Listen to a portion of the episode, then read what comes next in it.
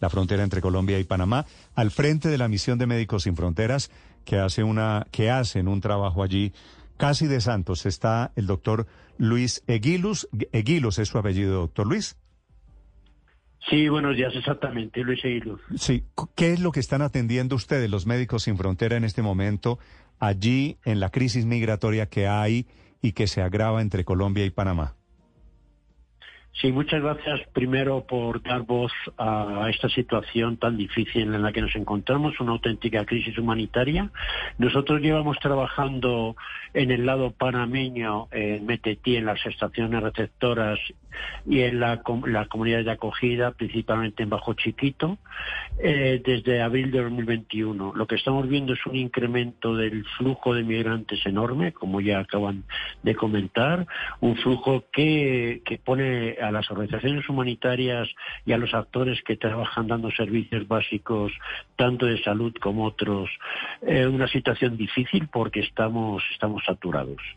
Ya para darles un ejemplo, en las tres últimas semanas nosotros hemos pasado de una media de consultas semanales de mil 1.157 a la última semana 1.800. Estamos hablando casi el doble de consultas debido a este flujo tan enorme de personas que están cruzando el Darién. Sí, estamos hablando, no sé si coincide con las cifras de ustedes, de que hay 50.000 personas que mensualmente pasan el Darién.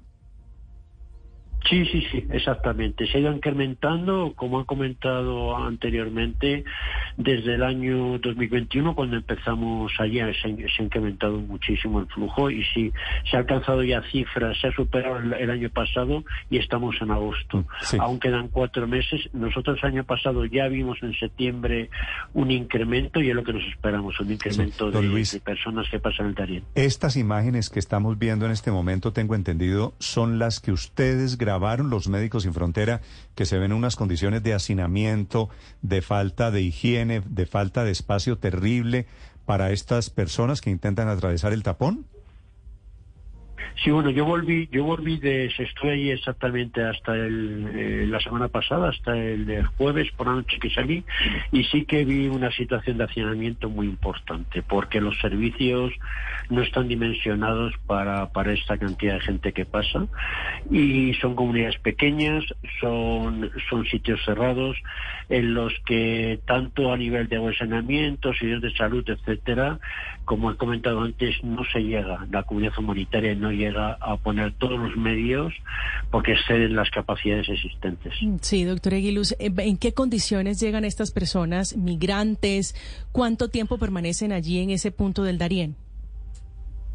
Bueno, el cruce del Darién, aunque ha mejorado algo de, hace unos meses que veíamos, eh, podían llegar hasta, tardar en la ruta hasta 10 días, siguen tardando días, es una, una de las zonas, como saben, más difíciles de toda América, una zona de acceso muy difícil, de hecho la carretera panamericana es la única zona que no cubre por dificultades geográficas, se enfrentan a peligros tanto, tanto físicos, geográficos, barrancos, caídas, eh, ríos, etcétera, como a, violencia. También hay, hay criminales que ejercen violencia contra los migrantes y un alto número de violencia sexual eh, y, se, llegan en unas condiciones muy difíciles. Eh, nosotros vemos principalmente enfermedades respiratorias, traumas debido a caídas y, diarreas por las condiciones del agua que encuentra, condiciones de agua y saneamiento que encuentran en la ruta. Sí, pero esa espera de 10 o incluso más días allí en ese punto, ¿es para qué, doctor Eguiluz? ¿Es esperando qué? No, no, ellos, eh, hablo del tiempo que tardan en cruzar. Ellos normalmente cuando llegan a, cuando pasan el Darién, eh, en cuanto tienen oportunidad, cogen autobuses que les llevan hasta la frontera con Costa Rica. ¿Qué nacionalidades hay allí, eh, doctor Eguiluz? ¿Hay colombianos? ¿De qué partes del mundo llegan hasta ese punto del Darién para poder cruzar? Bueno, como han comentado antes, principalmente que la gran diferencia son venezolanos, pero vemos de muchísimas nacionalidades, podría decir de todo el mundo, ¿no? De, de, desde Asia, China, Afganistán, eh, Bangladesh, África, de Ghana, Sierra Leona, eh, hay de muchísimas nacionalidades. Doctor Aguiluz, ¿qué condiciones enfrentan los médicos allá? O sea, si la gente llega en una condición dramática, ¿ustedes cómo operan? Sí, pues bueno, son condiciones difíciles en las que hay que, de, hecho, tenemos eh, poco personal, como digamos, para las necesidades que hay eh, y, trabajan en una, de una forma bastante apresurada, con mucha presión. Por dar un ejemplo, yo cuando estuve en la comunidad de acogida, nuestros equipos, tanto nuestros equipos como los equipos del Ministerio de Salud, estuvieron pasando consulta 12 horas los médicos. ¿no? O sea, esta situación sobrepasa a todos y trabajan en condiciones difíciles por la enorme aglomeración y también porque hay algunos casos bastante, bastante bastante graves entre, mm. entre los, que, los casos que llegan, sea por traumatismos, etcétera. Sí. Don Luis, ¿qué pasaría si hipotéticamente Panamá cumple la amenaza de cerrar la frontera, de restringir el acceso a estos cientos de miles de personas?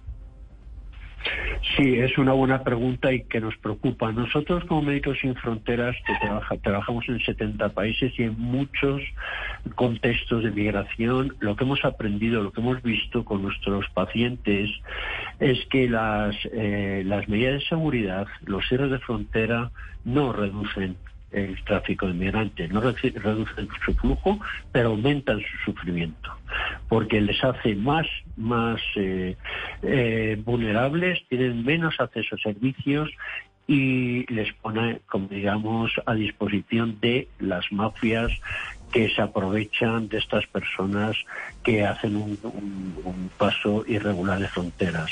Por lo tanto, cerrar fronteras no va a reducir el tráfico de migrantes, pero, como he dicho antes, va a aumentar mucho su sufrimiento. Claro, usted que es médico, quiero preguntarle por el dengue. En este momento que vuelve a haber un brote en Colombia, pues, ¿qué tanto se está sintiendo ahí en el Darién? Nosotros no estamos viendo, no estamos viendo casos de dengue, muchos casos de dengue.